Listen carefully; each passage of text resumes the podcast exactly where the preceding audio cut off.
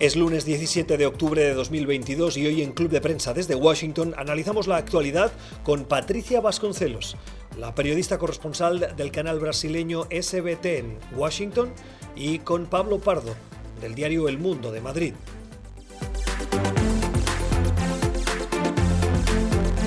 Con ellos analizamos estas tres cuestiones de la actualidad de hoy. 1 Críticas de grupos pro-inmigrantes a la administración de Joe Biden por recurrir a políticas de la era Trump ante la llegada exponencial de venezolanos a Estados Unidos. 2. Avanza en Pekín el vigésimo Congreso del Partido Comunista Chino que abre la puerta a un tercer mandato para el actual presidente Xi Jinping. ¿Qué esperar? Y 3.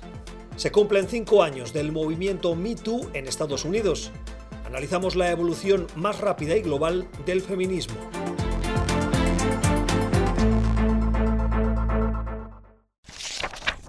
Hay polémica en, la administración y en los críticos, particularmente de las políticas migratorias, por eh, el anuncio de ese programa que conversamos ya la semana pasada. Eh, el programa migratorio que pretende abrir la puerta para la eh, entrada de 24.000, ese es el cupo, venezolanos a Estados Unidos, pero les cierra la puerta a los que vienen por tierra y recurre al título 42 como eh, parte negativa para dicen los eh, analistas, expulsiones masivas. El gobierno de México ha comenzado a movilizar hacia la capital a los migrantes expulsados y se espera que muchos de ellos sean retornados a Venezuela.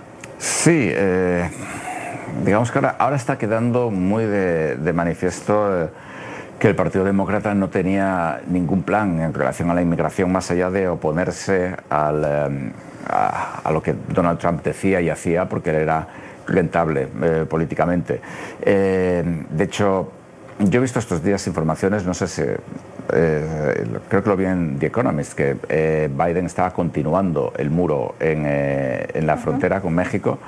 estamos viendo esto y al mismo tiempo yo creo que también, no solamente el hecho de que Estados Unidos no tenga eh, una política eh, de inmigración ahora mismo.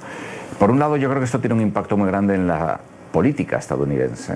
el Partido Demócrata se niega a considerar la inmigración eh, como, como, una cuestión, como, como un asunto al que hay que dedicarle verdaderamente importancia, lo cual es bastante absurdo porque es una cosa que es muy importante y que a muchos estadounidenses les preocupa o les interesa. Y cuando se ve, por ejemplo, todos los análisis eh, digamos, de, la estrategia política demócrata en Estados Unidos, la inmigración nunca juega un papel importante. Mientras que por parte de los republicanos la inmigración es no, no, no, no, no, que no es desde luego una posición positiva, pero al menos es una posición. Por parte de los demócratas siempre se anda mm, de una manera muy vaga eh, promoviendo la legalización de los inmigrantes, etcétera, pero nunca hay ninguna iniciativa, nunca hay nada. Esto es una de las cuestiones. La otra cuestión, yo creo que también es muy importante ver, es eh, que no es solamente un problema de Estados Unidos, eh, como decía Donald Trump, esto también es un problema, por ejemplo, de México, que es un país que juega a dos bandas en cuestión de inmigración. Y, por ejemplo, aparte de estos eh, venezolanos que han sido expulsados de Estados Unidos, eh, los han llevado eh, a, la capital federal de México y no verdaderamente en buenas condiciones, a juzgar por lo que las informaciones periodísticas decían.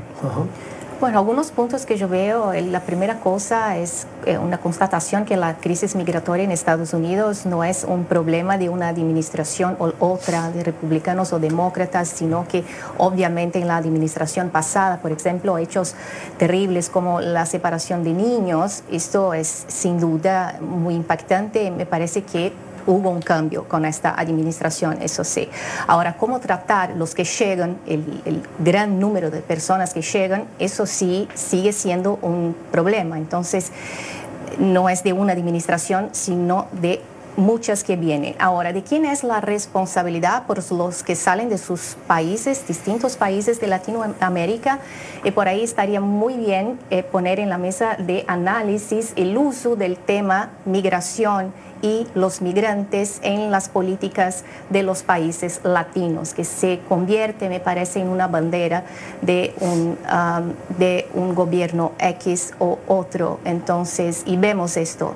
Eh, en mi país, por ejemplo, que se convierte en una bandera para esta elección y en otros países latinos también. Entonces, ¿qué hacer para que eso no pase? ¿no? Para que el problema sea realmente combatido en su, en su esencia y no se convierta en una arma política.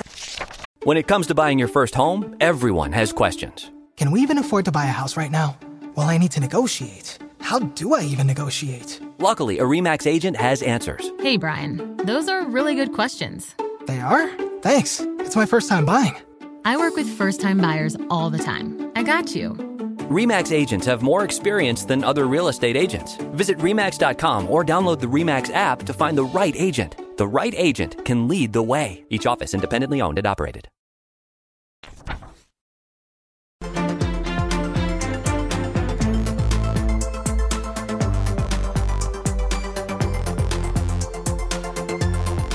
Desde ayer y durante una semana se va a llevar a cabo el vigésimo Congreso del Partido Comunista Chino.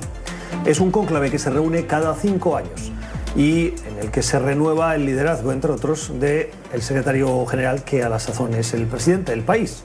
Xi Jinping aspira, después de la remodelación que hizo de las normas que limitaban la continuidad a dos mandatos, para que en 2018 eso se levantara y ahora poder tener la continuidad que, según los expertos, le va a permitir, dado su liderazgo y su poder dentro del Partido Comunista, a extenderlo tanto tiempo como quiera, de por vida, dicen los críticos. El Congreso, que abrió con la intervención de Xi, que defendió su política de lucha contra la pandemia, la necesidad de fortalecer militarmente a China, creando un ejército y marcando la línea roja de lo que es Taiwán, que es un territorio díscolo que tiene que unificarse a las políticas económicas y políticas, de sistema político del resto de la China, la China continental. Vamos a analizar lo que esperamos de este Congreso y la continuidad de Xi que se da por segura con Pablo Pardo y con Patricia Vasconcelos. Pablo, un Congreso que no se esperan muchas sorpresas más allá de lo que pueden ser las directrices de una posible reforma económica. Sí, vamos, fundamentalmente lo que el, Congreso del Partido Comunista va a ser es la reafirmación del poder de, Xi. Eh, esta, es la, esta es la cuestión.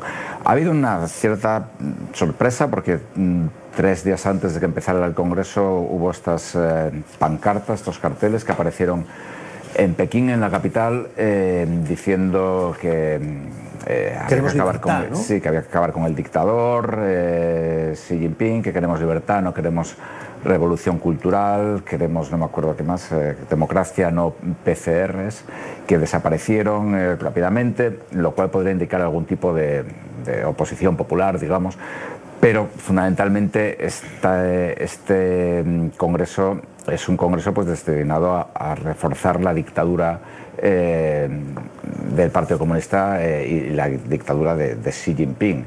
Eh, algunas cosas que han aparecido estos días pues además son muy características. ¿no? Por ejemplo, cuando Xi ha anunciado que 5 millones de, altos cargos de personas del Partido Comunista están investigados por corrupción.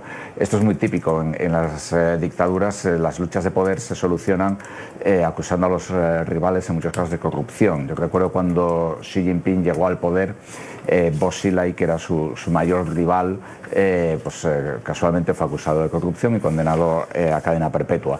Con lo cual no parece que vaya a ser un, congreso especialmente dramático en cuanto a anuncios de política a ningún, a ningún nivel. China tiene problemas, eh, tiene un, problema de crecimiento, el crecimiento se ha desplomado y parece poco probable que vuelva a alcanzar los niveles que tenía antes, eh, pero esto no parece que vaya a ser tratado en el Congreso.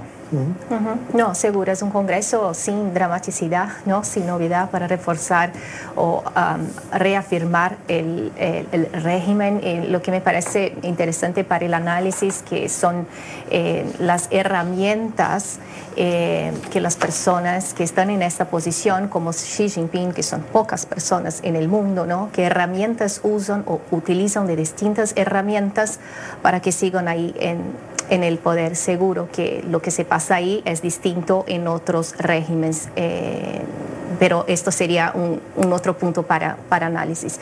Eh, sobre el hecho de la corrupción, el Partido Comunista eh, eh, informa datos que son, es una corrupción súper baja y ahí pensamos cuáles son, cuál la veracidad ¿no? de números que son informados por el Partido Comunista. Pero hay instituciones internacionales que sí confirman que, son, que sería un índice bajo, pero ¿a qué costo? ¿no? Si uno no se puede y, manejar y la lucha contra la corrupción llega cuando está el partido eh, reunido en el, en el Congreso. Sí, bueno, es una cuestión que es puramente propagandística. o una excusa para, eh, para callar a disidentes. Una purga también, desde luego. Eh, una, una, de las bazas que, que, sí usó más cuando llegó al, al, poder era precisamente la lucha contra la corrupción. La lucha contra la corrupción, el, ejemplo de Bosila fue, fue, muy famoso porque era un, líder comunista con muchísimo poder en, en China. Eh, y esto, le, esto le, le dio bastante apoyo popular. Ahora la gran cuestión es hasta qué punto el, apoyo popular puede continuar pues, con, el frenazo de la economía, con el pinchazo de la burbuja inmobiliaria, con los confinamientos del COVID, eh, con el intento de, transformación de la economía china de una economía de exportación a una economía más basada en la demanda interna, con, el, posible frenazo en la productividad y tecnológico que las sanciones y las limitaciones de Estados Unidos en eh, transferencia tecnológica le pueden estar causando. Eh, esto son, son cuestiones más, eh, más profundas, pero estas cuestiones no se van a discutir en, en este, en, esta, en este Congreso del Partido Comunista. Puedes hacer dinero de manera difícil, como degustador de salsas picantes, o cortacocos, o ahorrar dinero de manera fácil con Xfinity Mobile.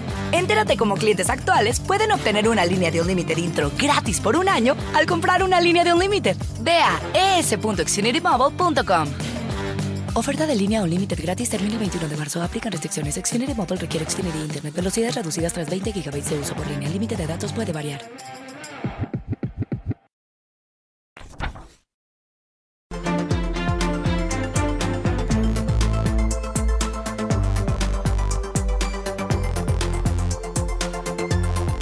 El 15 de octubre del año 2017 comenzó lo que luego acabaríamos todos denominando el movimiento Me Too. Ese movimiento que ha, abierto la caja de Pandora para muchos hombres, acosadores de mujeres en el ámbito laboral, particularmente en el ámbito sexual, que ahora permite a las mujeres, de una manera más cómoda desde el punto de vista social, salir a denunciar y encontrar el apoyo público. El movimiento Me Too, cinco años después, nos quedan un par de minutos para cerrar el programa. ¿Qué balance dejan estos cinco años, Patricia? Bueno, creo que este, hay más logros que otra cosa, ¿no? Hubo una, una, una mirada por ejemplo, que lo que pasó con Johnny Depp, que eh, en el juicio súper, ¿no? que fue expuesto a todos y se hicieron el movimiento Me Too, por ejemplo, ahí no fue eh, utilizado correctamente, ¿no? hubo una explotación de la marca y de, lo que, pero seguro eh, el, el, tema del apoyo público es lo más importante de todo, creo yo, ¿no? y creo que lo más importante es el apoyo público, es saber que el movimiento sigue, y que, que el tema que es lo principal, que es del acoso, el, todo lo que se pasaba, que todavía en el pasado y todavía hoy aún pasa, ¿no? que son situaciones que pueden ser vistas como eh, aceptables, no, son, ah, no son, no las son. Entonces eso me parece más importante de lo que la utilización del movimiento Me para en otras situaciones, como, como pasó con Johnny Depp. Sí, yo estoy de acuerdo, eh, estoy de acuerdo con Patricia. Creo que, eh, lo que donde sí que se nota, digamos, un poco las carencias o, donde el movimiento MeToo no ha llegado es, por ejemplo, a, comunidades de ingresos bajos, eh, a comunidades eh, racialmente eh, desfavorecidas, digamos. yo creo que mm, en ocasiones el problema, que normalmente estos tipos de movimientos suelen empezar con, casos de mucha visibilidad y después se extienden a toda la sociedad, con lo cual es bastante probable que esto acabe sucediendo. ¿no? Pero en muchos casos el movimiento Me Too da la impresión de que se ha circunscrito digamos, a, grandes estrellas de Hollywood, a, personajes muy públicos. ¿no? Eh, sigue existiendo este problema y esta dinámica a nivel generalizado y cuanto más se escarba en la sociedad, pues más profundo es, más, más grave es, digamos.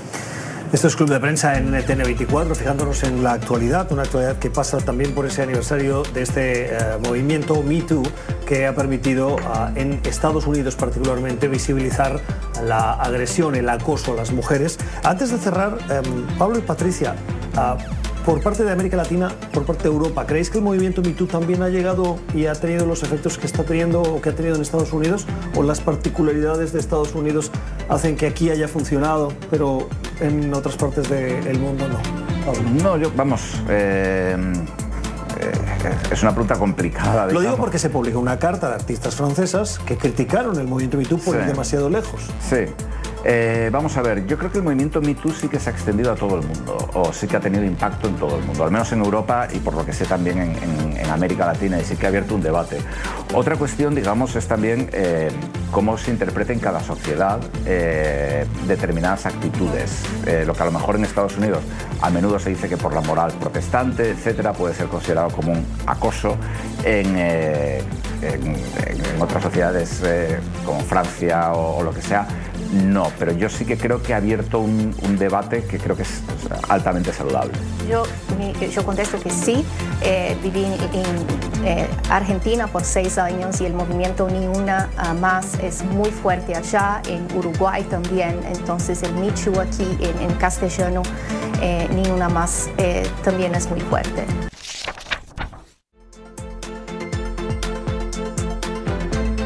Estos y otros temas de la actualidad los analizamos en Club de Prensa, cada día de lunes a viernes con los mejores periodistas corresponsales y analistas desde Washington y el resto del mundo. Club de Prensa, a las 9 de la mañana en la Ciudad de México, las 10 en Washington y las 4 en Madrid. En NTN 24 le informamos y le acompañamos.